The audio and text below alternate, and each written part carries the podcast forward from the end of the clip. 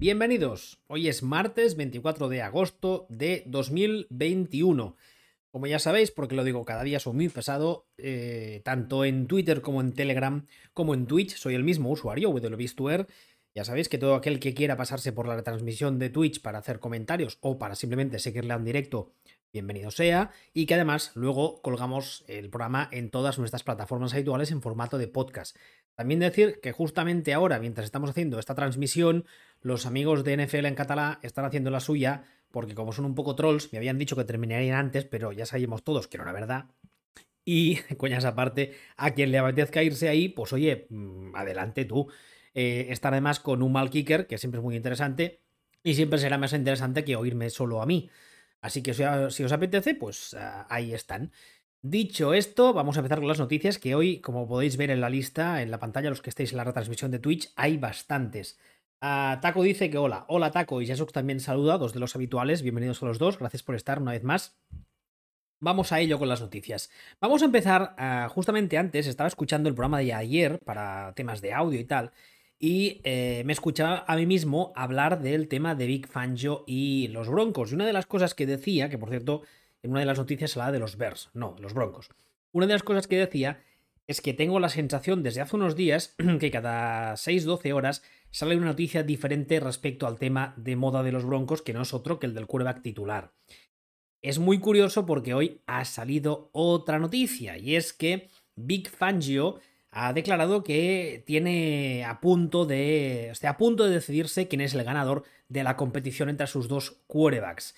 Em, dice que está muy a punto, está muy a punto de escoger al titular para la semana 1 ante, ante los... Eh, no recuerdo contra quién juegan, pero vamos, que está muy a punto de decidirse por fin eh, con eh, quién será el titular. Y la verdad es que, bueno, no, quiero, no quiero volver a repetirme en este tema porque hemos hablado de ello mucho los últimos días, pero es como curioso, ¿no? Es como eso.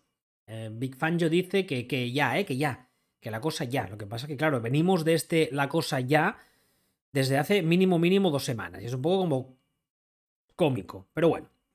Dicho eso, vayamos con más noticias. Dejadme que vea el chat a ver si alguien tiene. Ah, dice Serpico que buenas tardes. Uh, hola Serpico. Jasux de última hora. El Kier de Tampa dado positivo por COVID. Se fue a comer con amigos que tenía en Titans. Uh, supongo que, que va en serio.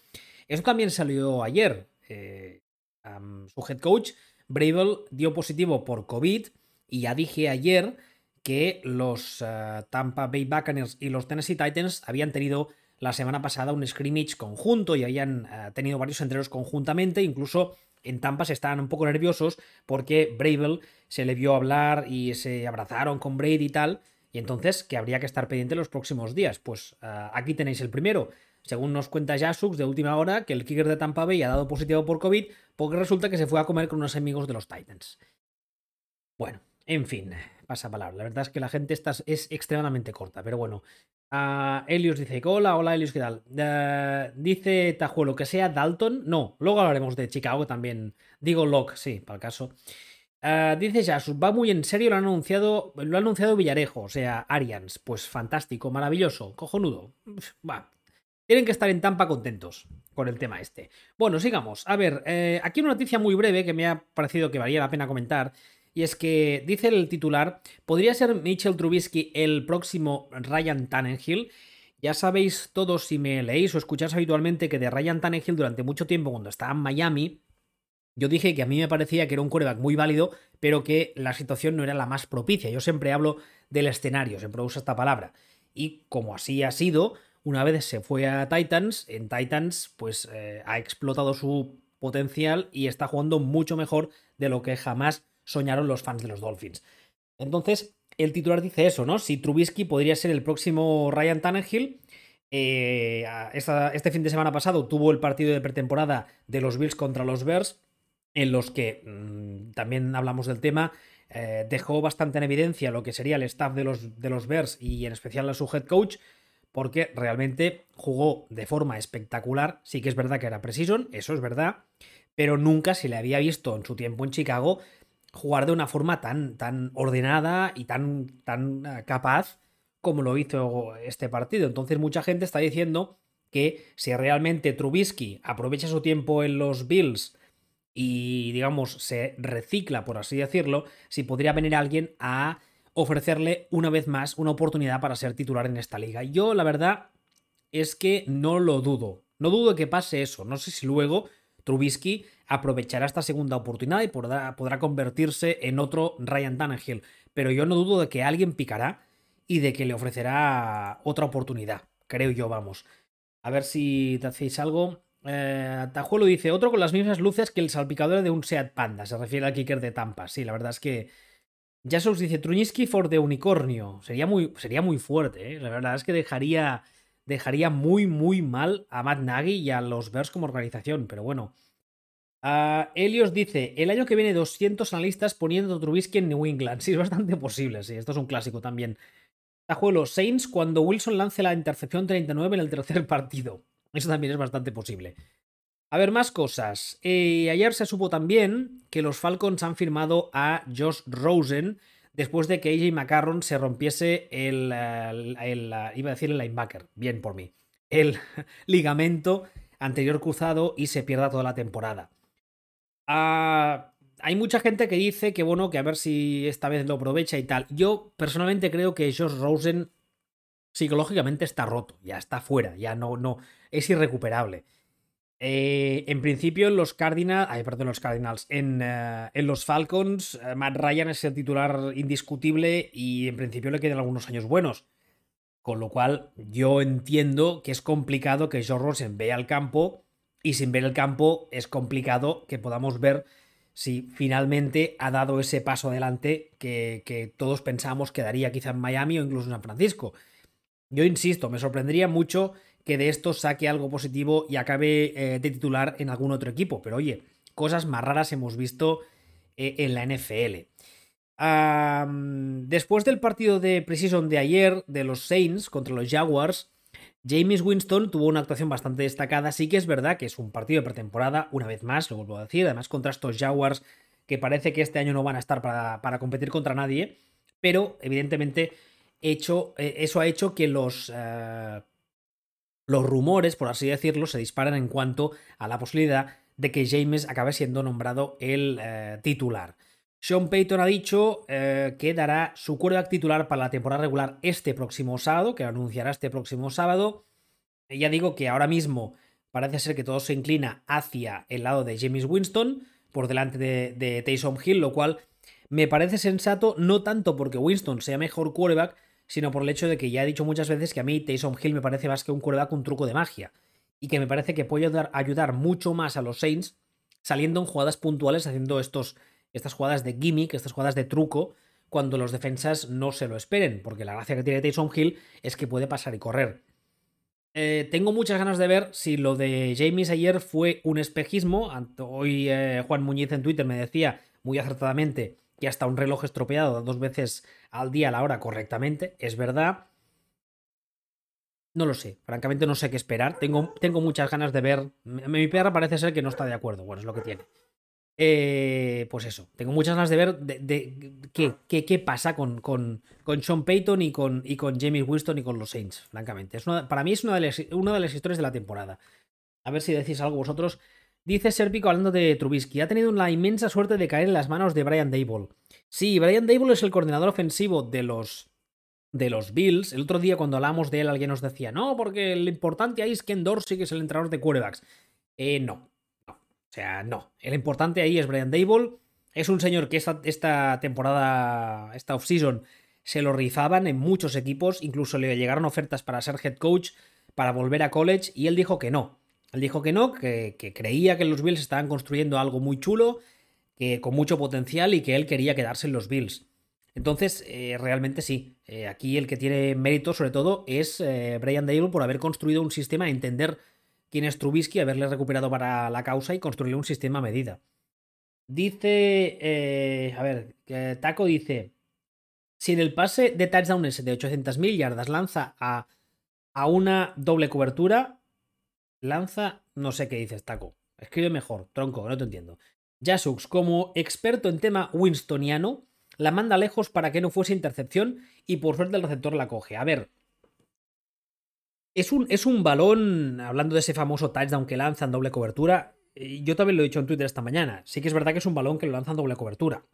Y en temporada regular, mm, ahora lo comentan en, el canal de NFL en catalán, en temporada regular con un safety y un corner titulares, eso tiene muchos números de esa intercepción, sí. Pero es un pase que está bastante bien tirado. Quizá, no está, quizá está mal leído, pero está bien tirado. ¿Por qué? Porque lanza lejos, como decía ahora Jasux, pero es un balón que es o del receptor o eh, out of bounds, o fuera. No hay término medio, con lo cual ahí está bien. Lo que pasa que, insisto, falta ver si con un safety titular la cosa hubiese ido igual. Pero bueno, no sé, insisto, yo de momento no quiero colgarle el San Benito de, de, eso, que ha sido potra y tal. Quiero esperarme a ver la temporada regular. Y como dije ayer, si realmente Sean Payton recupera a Winston y lo convierte en un quarterback medianamente capaz, yo creo que tendrían que, que, darle el premio del Coach of the Year los próximos 15 años seguidos, porque realmente recuperar a Winston tiene mucho mérito. Más cosas, ¿qué me decís? Ah, Pantumac, es una suerte que no fuese una intercepción, mala lectura. Sí, la lectura es muy mala, francamente, porque nunca, o sea, lanzar en una doble cobertura, o eres la polla en verso y eres Mahomes y eres Rogers, o realmente es una elección muy discutible, pero bueno. Peyton eh, le puede mejorar. Ahora, el tema de la toma de decisiones de James es otra cosa. A ver, no quiero, no quiero alargarme porque tenemos muchas noticias hoy, pero aquí tengo que decir que sí y no. O sea, evidentemente en un quarterback el tema de la toma de decisiones es lo más complicado de eh, cambiar, porque los instintos, que son los que tienen cada uno, eh, son muy complicados de cambiar. Pero con un mejor playbook y un mejor sistema ofensivo, se puede minimizar el riesgo de que tome decisiones estúpidas. He dicho minimizar, no eliminar. Pero aún así, yo creo que con un sistema adecuado eh, se puede hacer que sea menos malo, digámoslo así. Pero bueno, veremos. Más noticias que estábamos antes. A ver, eh... ah, esta también es de los, de los Broncos, antes decía. Adam Schefter eh, dijo que eh, la decisión sobre quién será el quarterback titular de los Broncos la sabremos esta semana y que por lo que le llega a él todo apunta a que será Teddy Bridgewater, lo cual, pues ya dijimos ayer, que en principio es lo más sensato. Aquí otra noticia, esta es de una lesión bastante inoportuna, creo que puede dañar bastante a su equipo, y es que el running back de primera ronda de los Jaguars, Travis Etienne, estará fuera de forma indefinida con una lesión en el pie. Em, esta, esta selección del draft era muy interesante porque es un running back sobre todo ah, que destaca en sus capacidades como receptor. Entonces cuando se le drafteó, mm, todo el mundo estaba de acuerdo en que era un running back muy apto para el tipo de juego que parece que quiere ejecutar Urban Meyer y que, para Trevor Lawrence podría ser una grandísima ayuda. Entonces, bueno, está eso. Fuera de forma indefinida. Ayer, después del partido, se le vio caminando con una de estas botas tan aparatosas que ponen cuando estás lesionado en el pie.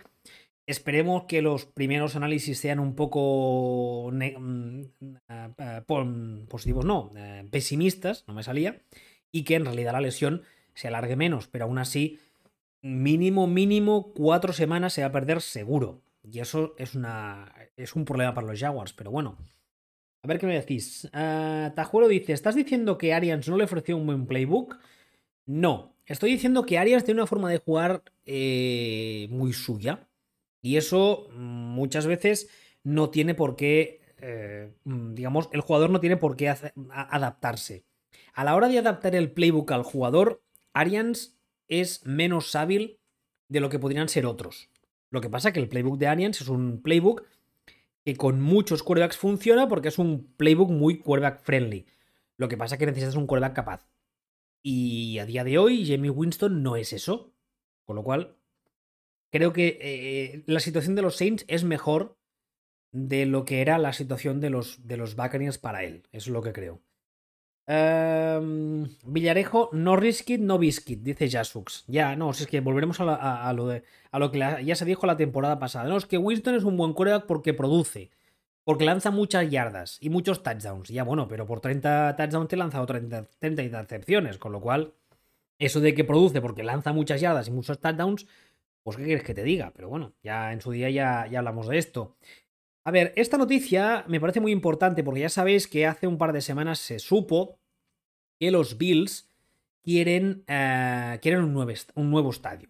Entonces salió el owner de los Bills, el actual owner, que es eh, Pegula, no, recuerdo el nombre, es el señor que también es el propietario de los eh, Buffalo Sabres, creo, de la NHL, y además es el, el, CEO, imagino, no sé qué es el cargo que tiene, de Pegula Sports and Entertainment, que es, parece ser la empresa que gestiona todo el tema, ah, todos los temas deportivos de la familia Pegula, ¿no?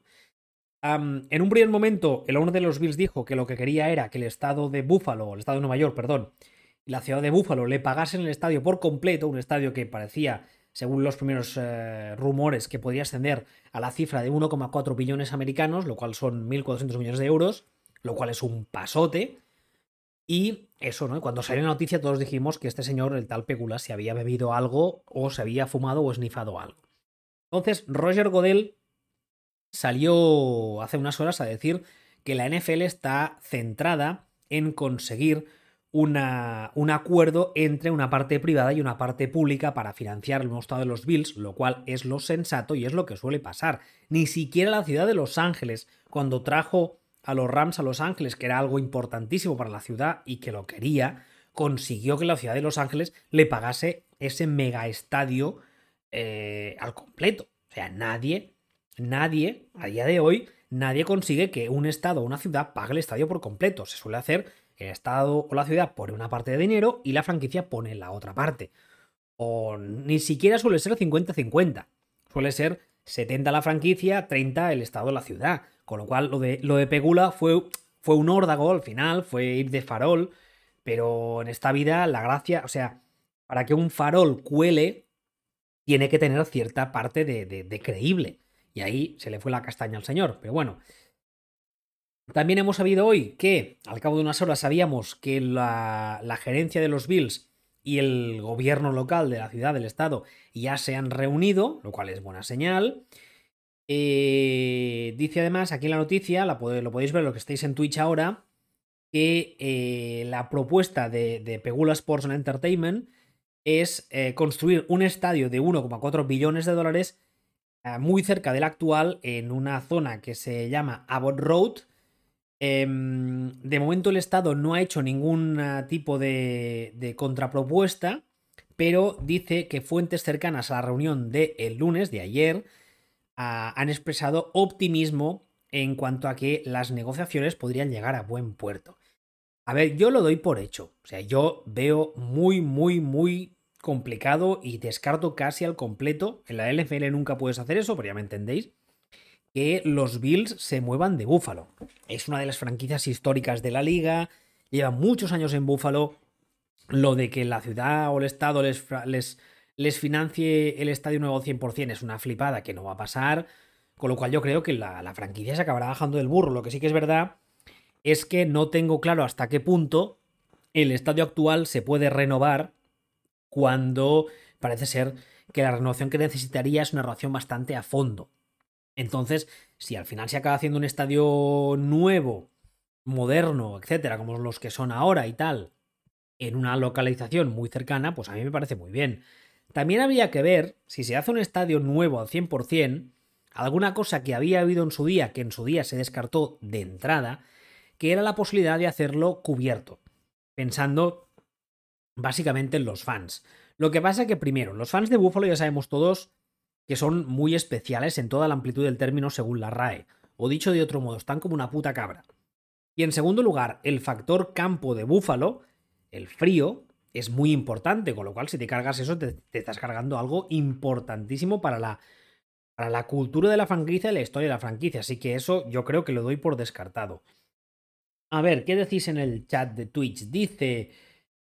Ah, ¿Cuánto dinero para comprar muchas mesas para que la rompan sus aficionados? 1.400 millones. Eso me lo gasto yo en un fin de 10 taco. Madre mía. Carlos Muñoz dice, es que no cabría solo a tu equipo de NFL, sino de, e, de NHL también. Sí, ahí también, también tienes razón.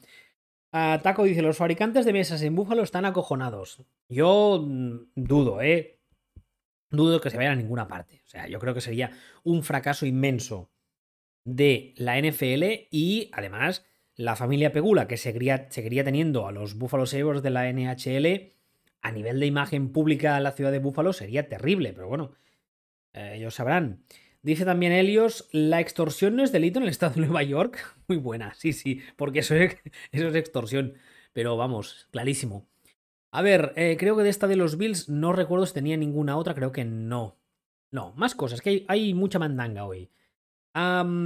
Belichick, a ver, e, esto de Belichick. Eh, ya sabéis que esta, esta pasada madrugada hemos sabido que Cam Newton, ahí también hablamos del tema, por un. Bueno, la franquicia lo ha llamado un misunderstanding, o sea, un, un, un, eh, malentendido, pero el tema está que no, no sé exactamente los detalles, no sé cómo ha ido la cosa, pero eh, Cam se perderá varios entrenos por no haber cumplido con la normativa COVID o no sé exactamente qué. No sé los detalles y me da igual. La cuestión importante aquí es que Cam Newton se perderá varios entrenos y Belichick ha salido a decir que con Cam fuera de escena, eh, Mac Jones tiene una oportunidad. ¿Oportunidad de qué? Ah, no lo sabemos. En principio, Cam Newton tenía que ser el titular indiscutible. Esta noticia que os leí ahora es de hace dos horas de ESPN. Pero luego ha salido otra todavía mm, de hace menos. ah, no, esta es, de, esta es de antes, perdón, de hace cuatro horas, diciendo que eh, fuentes cercanas a la organización, a los Patriots, eh, habían declarado que están muy eh, molestos con cómo Cam Newton había gestionado el tema y que su baja estos días abría la puerta a, a Mac Jones para hacerse con el puesto de titular. Yo creo que eso es cagarla. Ayer hablamos del tema. Yo creo que los Patriots no tienen ninguna necesidad, que con Cam pueden ir funcionando, ir tirando la mar de bien, que Mac Jones está muy verde, y yo creo que es eso es cagarla. Entonces, Además, parece ser, por lo poco que he leído del tema, que Cam Newton se sometió a los análisis, pero lo hizo en otro laboratorio y la NFL, pese a que dio negativo, no le ha aceptado eso porque tenía que ser el laboratorio que escogía el NFL, una mandanga así un poco rara. Que dices, a ver, no es o sea, no es que el tío haya dicho paso de todo que os den y no hago caso al NFL, no es el caso. Insisto, esta prisa que parece tener los Patriots para hacer debutar a Mac Jones no la acabo de entender, entre otras cosas, porque entiendo que el año que viene querrán, eh, querrán eh, vender a, a, Cam Newton. No sé, ahora mismo no recuerdo cómo está su situación contractual, pero creo que podrán tradearle, ¿no? Entonces, es un poco lo que me está pasando en San Francisco. Si tú quieres eh, aumentar su valor, tiene que jugar el jugador. Si se lo mira desde la banda, ya me dirás tú. Pero bueno, a ver, cosas. Uh, uh, dice: Esta pasada madrugada hemos sabido que Cam Newton es Monger, demasiado entrenador muy Uh, Helios dice, oh gran Lord Sith Oscuro, te adoramos. Eh, vale. ¿A qué corra mi abuela? Buenas, Willy. Lo de Cam es que pidió permiso al club para, para ver a un médico privado. Helios dice, la oportunidad de ganarse el puesto gracias a que Doña Rogelia es un normal. A ver, sin faltar, por favor. Pobre Doña Rogelia. Que corra mi abuela. La cosa es que si te sales de la burbuja son cinco días de confinamiento. Vale, vale, vale. Por ahí van los tiros. O sea, Cam Newton decidió ver a un médico privado, los Patriots a eso les ha molestado bastante y cuando sales de la burbuja del equipo, para volver a entrar y volver a añadirte, digamos, al equipo, han de pasar mínimo cinco días. Ahora lo entiendo. Gracias, que corra mi abuela. Dice Helios, en New England las tonterías se soportan lo justito. Eso es cierto. Eso es cierto y Cam ya no acaba de llegar esta offseason. Lleva un año ahí. Ya deberías saber que ese tipo de paridas no gustan y que Belichick tiene el background militar que tiene y que dirige al equipo con mano de hierro. Pero bueno, además cuando se estaba jugando la titularidad, no acabo de entenderlo, pero bueno. que, corra mi abuela dice, Cam, contrato de un año 7 kilos, vale. Y Jasox dice, lo dicho, Monger. bueno, pues eso. El tema está en que parece ser que ahora mismo la titularidad de Cam Newton New England está en el aire. ¿Cómo acabará el tema? No lo sabemos. Más noticias. Carson Wentz, eh, después de pasar de, tener su primer entreno ayer lunes, dice que todavía conserva esperanzas y el equipo también de que sea titular la semana 1 de temporada regular. Ayer hablamos del tema, ya dije que a mí me parecía que Carson Wentz tenía mucha prisa por volver por miedo a que le quitasen el puesto y bueno, ayer se le vio entrenando, yo los pocos vídeos que he visto yo lo he visto bien. Me pareció en uno que le veía como un poco renqueante, pero bueno, no. Parece que no, que está bien, que ha estado lanzando sin problema, corriendo, moviéndose y tal. Pues oye, pues si puede volver antes de tiempo de lo que se dijo y vuelve bien, pues los Colts encantados la vida, porque yo sigo creyendo que Frank Rick le puede recuperar. Igual soy el único que lo creo, no sé qué, os parece a vosotros, ya me diréis en el chat, pero vamos, a mí me sigue, pareciendo que, que, que, Carson Wentz puede volver a jugar al, nivel que estaba jugando hace años en los Eagles.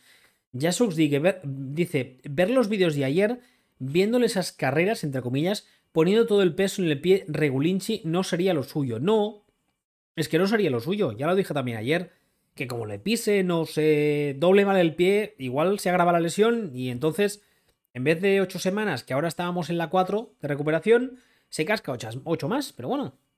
Eh, Taco dice, Wentz vuelve en la semana 1, se lesiona en el tercer snap. Pues es una posibilidad, es una posibilidad, pero bueno, insisto, los Eagles sabrán. A ver, esta también es de hace poco y me ha llamado mucho la atención. Eh, según un agente de la NFL, anónimo, no sabemos, bueno, esto suele pasar también a veces. Em, dice este agente que no cree que Tua mm, se quede mucho en los Dolphins porque cree que el propietario no esperará. No sé, francamente. El, tema Tua también es un tema muy particular. Porque ya venimos del año pasado, la gestión que hizo Antonio Flores, como lo llamaste John Ball, de todo el tema. Eh, a Fitzpatrick esta offseason se le, entre comillas, facturó fuera del equipo, con lo cual entendemos que el equipo ahora es de Tua. Esta offseason ha tenido partidos que muy bien y otros que, bueno, bien. O sea, en líneas generales yo creo que ha tenido una, una offseason, lo poco que ha jugado, mucho más que aceptable. Se le ve perfectamente recuperado de su lesión. Eh, yo creo que mm, eh, tienen todos, no tanto en Miami como alrededor, tienen todos demasiada prisa en general. Es un, es un mal del que adolecen la fanbase y la prensa alrededor de Miami desde hace años. Llevan como 20 putos años desde que se retiró Dan Marino diciendo que cada, cada que era titular era la reencarnación de Dan Marino. Y no le daban tiempo a evolucionar. De hecho, antes hablábamos de Ryan Tannehill y fue un poco lo que pasó. Porque Ryan Tannehill, cuando llega a los Dolphins, eh, si no recuerdo mal, ha jugado solo como quarterback el último año de college. Antes era receptor y el talento estaba ahí como hemos visto después, pero había que dejarle evolucionar y en Miami no lo dejaron porque tenían prisa. Siempre tienen prisa esta gente. Y ahora un poco con tú están haciendo un poco lo mismo y lo encuentro súper absurdo. Porque yo creo que lo poco que hemos visto, insisto, se le ha visto mucho mejor que la temporada pasada. Esto que me lo digas, eh, eh, jugamos todo este año, juega mal o regular, y cuando finaliza el año me digas, no, es que la franquicia se ha puesto impaciente. Seguirá siendo una sopla pollez, pero te lo puedo llegar a comprar. Pero ahora, cuando queda una semana para, empezar temporada regular, sí es tan, tan, tan absurdo también este tema, pero bueno. a ver, eh, dice, a Willy no le gusta, es zurdo y café con leche, es el mal para él. Sois muy pesados con eso, en serio, muy pesados. A mí que tenga el color de piel que tenga me la sopla. Yo lo que no soporto de los quarterbacks, aparte de que son zurdos, que si no el hijo, el hijo del diablo, que eso lo sabemos todos, es que sean quarterbacks que corran antes que pasar. Y Tua no ese es el caso. Tua, de momento, lo que hemos visto es un buen pasador. A mí me molestan los Michael Biggs de la vida, que en su día era patético como pasador y corría más que otra, cosa, y cuando lo quitabas eso se quedaba en nada. Eso sí que me molesta, pero vamos, el resto. desde Big, Willy no lo pasaba tan mal. No, este es mejor pasador, y que sepamos no maltrata perros. Así que. Serpico dice: A mí me ha gustado mucho lo que nos ha mostrado Tua Tua está, eh, imagino que dirás, esta precisión. A mí también, la verdad. Y insisto en que se nota en sus pases que ya está recuperado de la lesión de cadera. Que el año pasado estuvo todo el año renqueante. Y se le notaba que no estaba seguro de sí mismo y no, estaba a gusto, porque al fin y al cabo la cadera es básica para hacer el, el release y la mecánica de pase. Con lo cual, mm, si está recuperado, pues coño, esperemos a ver qué nos da este año, ¿no? Digo yo. Más noticias. El general manager de los Raiders, Mike Mayock, dice que podría estar ya en la hot seat, en la silla caliente, la expresión esta que se usa para eh, definir a un head coach o a un general manager que está ahí ahí eh, con riesgo de perder su puesto. Esto a mí me parece un poco raro, porque yo creo que aquí el principal problema de estos Raiders no es Mike Mayock, sino que es John Gruden. Pero los Raiders en general son un equipo raro. Y además esta semana o la anterior ya, ya salió la noticia esta diciendo que habían tenido que echar a varias gente porque se habían olvidado, guiño, guiño, de declarar al fisco no sé cuántas cosas. O sea, es, un equipo que en general es como raruno. Tiene el loner ese que es como la salchicha peleona con ese corte de pelo, el contrato de, de Gruden del que hemos hablado mil veces. A mí que ahora me digas que Mike Mayo que es el problema y que podría perder su puesto, pues ¿qué queréis que os diga? Las decisiones a nivel de draft y tal que ha tomado, hay algunas que son discutibles, pero... Y lo de, lo de eh, Khalil Mack, según parece, no fue cosa de Mike Mayo, fue cosa de, de John Gruden. Con lo cual, no sé. No sé qué os parece a vosotros, pero a mí me parece que el principal problema de los Raiders no es Mayo, pero bueno. dice. ¿Qué más? ¿Qué, me, qué decís? Uh, Helios, de Miami tuvimos a Tannehill, Dolphins, querernos cualquier cosa. Ya Sux, ya, hablando de Tua. Pero sí, sí, que han tardado. Además, seguro que Mayock quiere volver a la tele a decir que todos los picks son la hostia en patinete. Ah, perdón, no hablaba de Tua, hablaba de Mayock. Hombre, yo creo que Mayock se ha dado cuenta de que la tele estaba muy tranquilo, vivía muy bien. Y trabajaba relativamente poco y cobraba mucho en, en, en relación a la cantidad de trabajo que hacía. Y que ser general manager de la liga no es tan fácil. Y que si encima estás en una organización que no es un poco seria y un poco calmada, la cosa se complica. Y si encima tienes un head coach medio tonto, mmm, ya no te cuento. Entonces, eh, yo no descartaría que cuando le echen o cuando él se vaya o cuando termine contrato, diga, oiga, yo me vuelvo a la tele, que vivía muy bien, ofertas no le faltarán para volver a la tele, porque todos sabemos que la tele es muy bueno. Así que yo no descarto que cuando termine esta, esta andadura en los Raiders, que no creo que dure por suerte o por desgracia, se vuelva a la tele y aquí paz y después gloria. Ya estás faltando a Chucky, dice Taco. Hombre, a ver, no creo que haya dicho nada que sea, que sea mentira. Así que no molestes, no empieces. Niño, no empieces. ¿No me has hecho la promoción? ¿Qué está pasando, Taco? Que está mal de la cabeza hoy. Más cosas. Shanahan dice que cree que Trey Lance mejorará el, el touch, el toque de sus pases, a medida que vaya jugando más. Esto también viene a colación con lo que hemos ido comentando en los últimos días, de que en los Niners se lo están haciendo encima. ¿eh? Quieren que juegue ya. Y tampoco acabamos de entender nadie por qué, porque no tiene ninguna prisa y porque con Carópolo puedes ir tirando y porque este señor está muy verde. Pero bueno, esta es otra, ¿eh? Un poco tu madre se ha subido a un árbol. Ahora resulta que mm, tranquilos que cuando vaya jugando más mejorará. Ya, pero en principio de momento no va a jugar Shanahan porque no es el titular, ¿verdad? Bueno, ya veremos. Yo lo tengo tan claro. La verdad es que esto de Shanahan con los quarterbacks últimamente no parece Shanahan, parece otro. No sé si hay, había otra noticia de, de, de, de, de, de, No, pero me he saltado algunas que son importantes. Ahora las repasaremos. Sean Payton, antes hablábamos del tema, em, reitera, hace dos horas reiteraba, o la, noticia ha salido hace dos horas, que no tiene ningún tipo de, de, agenda, por así decirlo, para tomar una decisión respecto al quarterback. He dicho antes que, eh, he leído la noticia antes, que decía que Payton lo nombrará uh, este próximo sábado. Así que bueno, tampoco sé exactamente qué están jugando estos, estos los Saints según un agente, antes hablamos de que un agente había hablado de Tua, y no sé si es el mismo, creo que sí, en el mismo artículo, en la NFL se considera al uh, owner de facto y CEO de los Texans, a Cal McNair, el, hijo del fundador de la franquicia fallecido, se le ha comparado con la película Tommy Boy. La película Tommy Boy es una película de un cómico que eh, se llamaba Chris Farley, que era un señor que se hizo famoso en Saturday Night Live, así gordito, muy amigo de eh, Adam Sandler, por cierto, que tuvo unas cuantas de estas comedias estúpidas en los 80 y 90 y que murió muy joven a causa de abuso de sustancias y tal. El tema es que en esta película hace del hijo del, del, eh, del, dueño de una, no sé si es una empresa siderúrgica o una fábrica de coches, no recuerdo, el dueño palma, el hijo pasa a ser de la noche a la mañana.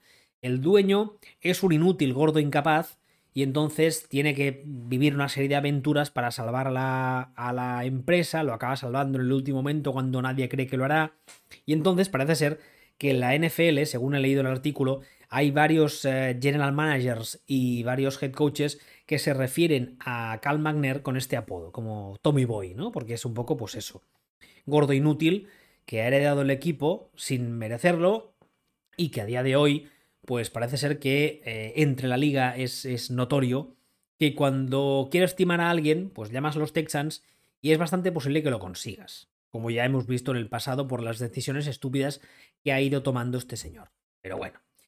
Ah, ¿Qué más? ¿Qué más me decís? Ah, vaya, taco, la promoción ya sabía yo. NFLES, todo junto, en Telegram. Helios, creo que Guapopolo ha tenido una trayectoria un poco injusta en, la que lleva, en lo que lleva de NFL. Hombre. Perdonad, que vi al cubata. En, en, la, en New England se le draftea como el supuesto sucesor de Brady y las malas lenguas dicen que se le acaba echando y mandando a San Francisco porque Brady se planta y le dice a Kraft que él oyó. Entonces, eso es un poco una putada. Y en San Francisco, yo creo que si hubiese rendido un poco más, un poco mejor, no hubiesen ido a por un quarterback en el draft, o al menos quizá no en este draft. Lo que pasa que sí que es verdad que hay que recordar que Garoppolo estuvo a nada de ganar una Super Bowl y con lo casi casi lo único que lo impidió fue eh, Mahomes en modo Dios. Porque cuando Garópolo sale del campo, deja su defensa con más 10. Y es la defensa de los Niners, no Garópolo, la que permite que le remonten el partido. Así que eso de que no, es que perdió una Super Bowl y no fue capaz de ganarla. Eh, pero bueno, en fin. ¿Qué dice del caballo camina palantaco? No sé, me pierdo contigo. Si todos sabemos que será Winston Bogarde, no sé qué. Bueno, eh, un respeto para los gordos. Eh, vale. Sí, yo me he metido con los gordos en general, me he metido con ese, en concreto, pero bueno. Ah, dice, Leo siempre se perdona al cubata. Vale, ahora es cuando os digo para romper la magia que es agua con, con hielo, ¿eh? Pero bueno, yo no bebo alcohol. Pero si os para, pensar que es un cubata y que mis, mis eh, declaraciones estúpidas son debidas al alcohol, pues para adelante. Ah, Taco dice: Si no se oyen los helios, no hay cubata. Madre mía, los hielos no hay cubata. Jasux, Brady, Brady ha aceptado a Trask. No es tan guapo como Guapopolo y no puedo competir con él en eso. Claro, ahí está el tema. Guapopolo era muy guapo. Yo creo que algún día al volver a casa, Giselle le dijo: Oye, este chico que trabaja contigo es muy guapo, ¿eh? Y el otro se mosqueó. Y dijo a, de esto: Me lo echas, que no me cae bien. A ver, em, sobre los Bears y su, con perdón, puto colerón del que estoy de los Bears hasta los cojones y de Andy Dalton y de Matt Nagy, todo el mundo y del lago Michigan ya. Primera noticia, hace cuatro horas, eh, Justin Fields va a ser el titular en el, primer en el último partido de pretemporada, pero Andy Dalton va a ser el titular la semana 1 de temporada regular. Y luego, a pie de página, tendría que haber un apunte que dijese, veremos lo que dura. Pero bueno, Va a ser el titular la primera semana. Muy bien. Decisión más o menos sensata. Todo el mundo podía esperarla. No, amics meus tots, no. Noticia de hace 56 minutos. Matt Nagy deja abierta la puerta a que Justin Fields sea el titular la semana 1. Vamos a ver. Vamos a ver. Yo ya de verdad, ya lo digo en serio, ¿eh? esta historia empieza a cansarme muchísimo porque es también un poco lo que están haciendo en, Denver, pero, pero, pero, pero, bueno, es un poco lo mismo, es ahora sí, ahora no, ahora este, ahora el otro, ahora digo A, ahora digo B, ahora no sé qué digo, no sé, decidme vosotros qué pensáis porque... Eh... A ver, dice Jasux, vamos, cohete rojo, cuerda titular. Bueno, eso parecía hace dos horas, hace una ya no tanto francamente. Dice Taco, el ganchito. El ganchito imagino que te refieres a, Andy Dalton, ¿no? Le, Peter dice, la semana 1 titular no. Dice unas jugadas. Ah, o sea, dices que Matt Nagy está hablando de darle unas cuantas jugadas a eh, Justin Field la semana 1. Dices eso.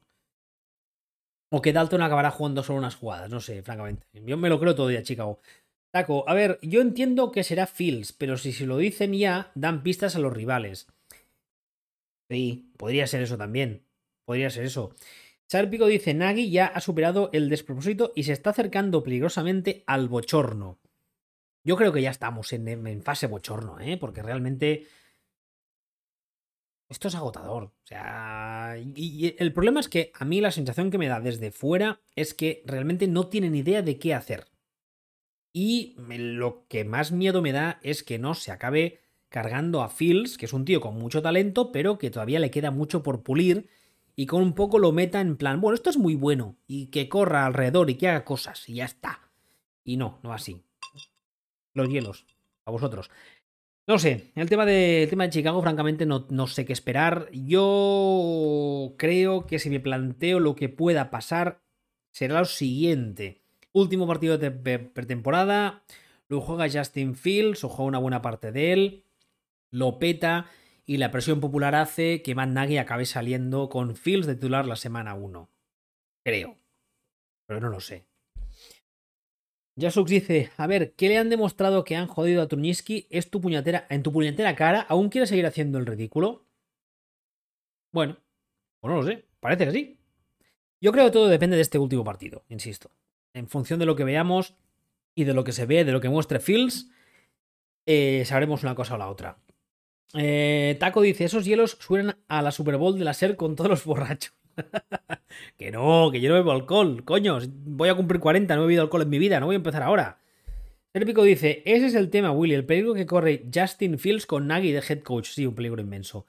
Le Peter, lo comunicativo de Nagy, lo, lo comunicativo de Nagy es de vergüenza. La gestión del pick de segunda ronda y su lesión de espalda es reírse de la gente. En fin. A ver, aquí hay alguna más antes de cerrar el programa de hoy que me ha llamado la atención. Bueno, esta no es de NFL, es de college, pero al fin y al cabo lo que pasa en college acaba afectando a la NFL. Y es que ya sabéis, hace unos días que se supo que Oklahoma y Texas van a pasar a formar parte de la SEC, que es eh, a día de hoy es la conferencia con Alabama, con Clemson, etcétera y entonces la Oklahoma y Texas decía han, abandonado su conferencia y van a formar parte de la SEC. Y entonces a la Big Ten, la Pac-12 y la ACC parece ser que están en negociaciones para formar una superconferencia para plantar cara a la SEC. A ver, em, esto es un, es un eh, debate más largo y además hay gente mucho más cualificada que yo para hablar de college. Eh, a muchos de ellos los tenéis en Twitter.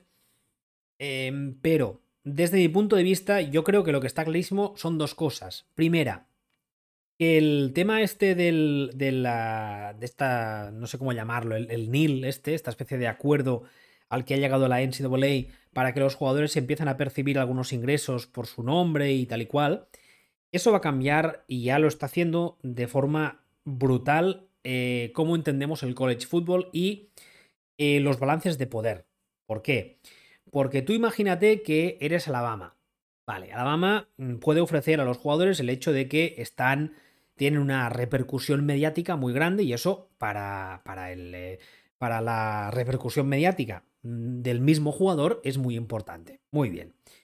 Pero resulta que llega USC. USC es una universidad que tiene un pasado muy, eh, muy laureado, pero que lleva unos años que no está al nivel de otras. Pero USC es un programa con con mucho peso en un estado como California, que es un estado importantísimo. Entonces, USC, a nivel deportivo, igual no puede plantar cara a Alabama, pero puede ir a un prospect, a un, eh, posible fichaje y decirle, no, no soy Alabama. No, no vas a jugar con Nick Saban. Pero te vienes a California, que es un estadio inmenso, es un mercado intenso, inmenso. Eh, somos USC, tenemos una historia. Entonces, eso puede hacer que eh, una balanza que antes se decantaba muy a favor de Alabama mm, porque solo había el factor deportivo, ahora se decante también a favor de otros programas históricos. Lo malo que tiene eso es que los programas pequeños yo creo que van a seguir siendo pequeños o van a pasar a ser aún más pequeños. Entonces, eh, aparte, está el tema esta de esta superconferencia que no tengo muy claro cómo acabará de funcionar, porque claro, por mucho que tú tengas conferencias y vaya uniéndose gente, los partidos son los que son y la temporada dura lo que dura, con lo cual no vas a poder hacer un calendario de 30 partidos. Así que si en una sola conferencia, superconferencia, tienes eso, tienes 30 equipos, 35, mmm, bueno, ya veremos cómo lo montan. Pero bueno, eh, yo creo que puede cambiar un poco las dinámicas de poder de la NCAA y plantar cara a la SEC, que al fin y al cabo es lo, al fin y al cabo es lo que quieren esta gente, ¿no? Porque si no, tanto la Big Ten como la Pac-12 como la ICC por sí solas ven que tienen la batalla perdidísima ya de entrada contra la, contra la SEC. Bueno, perdón, no se llama SEC, se llama es, la SEC, bla bla, SEC, porque estoy llamando las otras en inglés, pero vamos, la SEC, para los amigos. Jasux dice hashtag putasec, ¿vale? Uh, Taco, en el grupo NFLES de Telegram hablamos de todo eh, el fútbol. Hashtag la promoción. Pues eso. Le Peter, el famoso estadio de California. Estadio. Yo hablaba del estado, ¿eh? No del estadio. Pero vamos, el estadio, imagino que alguno grande tendrá. No me tienen el Rose Bowl, que es muy. Sí, es histórico, pero vamos. Yo me refería al estado a nivel, a nivel de producto. A nivel uh, de producto televisivo, a nivel de de, de, de, público potencial, porque al fin y al cabo California es un estado inmenso, y yo creo que a nivel de, a nivel de, público y a nivel de, habitantes tiene que superar a Alabama, porque Alabama es pequeño en comparación con California. Aparte de California, no solo California, tiene muchos estadios muy cercanos, eh, tiene mucho peso todo lo que es la, la a nivel televisivo en eh, los estadios colindantes, en Hawái, de hecho USC y Cal y este tipo de universidades suelen tener a muchos jugadores cada año de origen eh, samoano o hawaiano, con lo cual, mm, bueno, no sé, yo creo que eh, estas nuevas reglas del, del NIL este y, la, y el hecho de que los jugadores perciban ingresos por su nombre y, y ese tipo de cosas va a cambiar mucho como entendemos el college football, yo creo que para bien. O sea, sí es verdad que hay muchos programas grandes que pueden polarizarse aún más, pero yo creo que de cara a los jugadores es algo muy, muy interesante y al fin y al cabo muy justo. Porque el rollo este de que la NCAA percibiese millones uh, explotando entre comillas a unos jugadores que sí, muy bien, percibían unas becas, bla, bla, bla, bla, pero cada año leemos declaraciones de jugadores que explican que la universidad les cubre lo más básico, les da un techo, les da una comida al día y al resto de día tienen que buscarse la vida para comer, para, para hacer lo que sea. Entonces yo lo veo muy bien, el, el NIL. Lo que pasa es que falta ver cómo afectará y sobre todo me preocupa cómo afectará los programas estos no pequeños pero sí intermedios. Ahora estoy pensando, yo qué sé, en un... Uh, en un Utah, en un Boise State, en un uh, Mississippi State, ese tipo de programas así pequeñitos, bueno, falta ver cómo les afectará, ¿no? A ver, ¿qué más me decís? Jasux, los prospects de 5 estrellas van a seguir eligiendo Alabama, Clemson, Georgia, Ohio State. Al final son los que salen en playoff a nivel nacional y eso es más pasta. Sí, pero ojo, aquí también habría que ver cómo van a, acabar de montar los playoffs. Porque si tu playoff tienes solo, por decir algo, dos partidos, por mucho que sean partidos de playoff, si el resto de temporada regular estás en eso, estás en un California, estás en un Florida y tus partidos de media los ven más gente, uh, bueno, ojo, ¿eh? Porque ahí puedes, puedes tener un argumento importante para plantar cara a estos que tú dices, ¿no? A los Alabama, a los uh, Clemson, etc. Taco dice, ya mañana cuando lo escuches verás que has dicho estadio. igual que ayer me llamaste Chucky. Uh, vale, pues perdón. Mm, quería hacer estado, culpa mía. Jasux, por ejemplo, el problema sería Wisconsin, que le costará más convencer al típico online 5 estrellas que vaya allí. Claro, eh, justamente de eso estaba hablando. Estos Wisconsin, estos Boise State, Mississippi State, esos problemas así eh, pequeñitos, van a tener muchos problemas para plantar cara si no lo tenían ya. Todavía más. Porque claro, si te viene un jugador y te dice, no, mira, es que resulta que además de la, del nivel competitivo superior y de mi proyección respecto al NFL es mucho mayor en esta universidad en vez de la tuya, resulta que además en esa puedo percibir mucho más dinero, no dentro de cuatro años cuando haga un buen papel y la NFL se fije en mí, no, no, no, ya, ya puedo percibir dinero. Entonces, eso es muy complicado, especialmente si tenemos en cuenta que hay muchos de los jugadores que seguirán saliendo de estructuras eh, familiares, eh, bueno, de familias desestructuradas, vamos, y de entornos eh, de nivel económico muy bajo. Pero bueno, habrá que ver cómo, cómo se mueve. El, todo el tema este del NIL y de los cambios de conferencia y tal, yo creo que no podremos eh, empezar a ver una, una clear picture, una, imagen clara y asentada en al menos dos, tres años. Pero bueno, igual me equivoco. Um... Jasux dice, han ampliado los playoffs a seis equipos, creo recordar. Y Taco le dice que este año aún no. Cree. Bueno, Jasux, sé que lo han ampliado, pero no sé cuándo. Seguramente sea para la otra, pero que lo han ampliado seguro. Sí, sí, eso yo también lo sé. O sea, seguro que han ampliado los playoffs. Y además la NCA hace años que se pelea con las conferencias para hacer un playoff más largo y de, un formato más, más tradicional de playoff, con un eh, campeón, un, único campeón que todo el mundo acepte como campeón, etc. Y yo creo que con estas superconferencias y tal vamos encaminados hacia eso.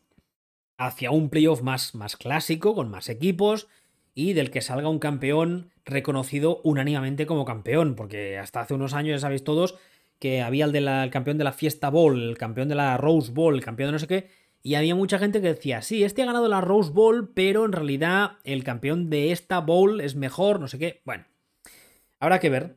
Eh, dice Jack sí, eh, por ahí va yo. Quieren hacer un March Madness de eh, tipo de baloncesto, pero en fútbol. Ese yo creo que sería el sueño húmedo de la NCAA, porque si el de baloncesto ya, ya arrastra un montón de publicidad y de, y de audiencias, viendo cómo es baloncesto, que el baloncesto de college es no tiene nada que hacer contra el fútbol americano de, college, pues si hicieran un March Madness de fútbol college, yo creo que a nivel de audiencias reventaría. Pero bueno. yo creo que lo dejaría ahí. Vamos a hacer como siempre un repaso rapidísimo a las noticias que han entrado justo ahora para que no nos pille nada así importante. Pero mientras aprovecho para recordaros que estoy tanto en Twitter, en Telegram como en Twitch con el mismo usuario, WBSTuber, y también recordaros que eh, estas noticias que escojo son unas cuantas de las pocas que cada día saco en el canal que tenemos de Telegram. Ya veis que lo pone abajo, eh, en la dirección es t.me barra b vacío, o si no, directamente a la aplicación os buscáis como Back el vacío, solo hay un canal y entonces ahí eh, cuelgo varias noticias al día. Lo digo muchas veces, eh, es un canal, no es un grupo, con lo cual nos vamos a tirar a mensajes y hago un filtraje de las noticias que cada día. O sea, no es todas las que entran van saliendo al grupo, no, ni mucho menos. Así que nada, eh, dicho esto, gracias a todos por participar, por los que estáis en Twitch, a los que nos escucháis luego en las plataformas habituales y si todo va bien, mañana a miércoles repetimos. Gracias a todos y hasta mañana.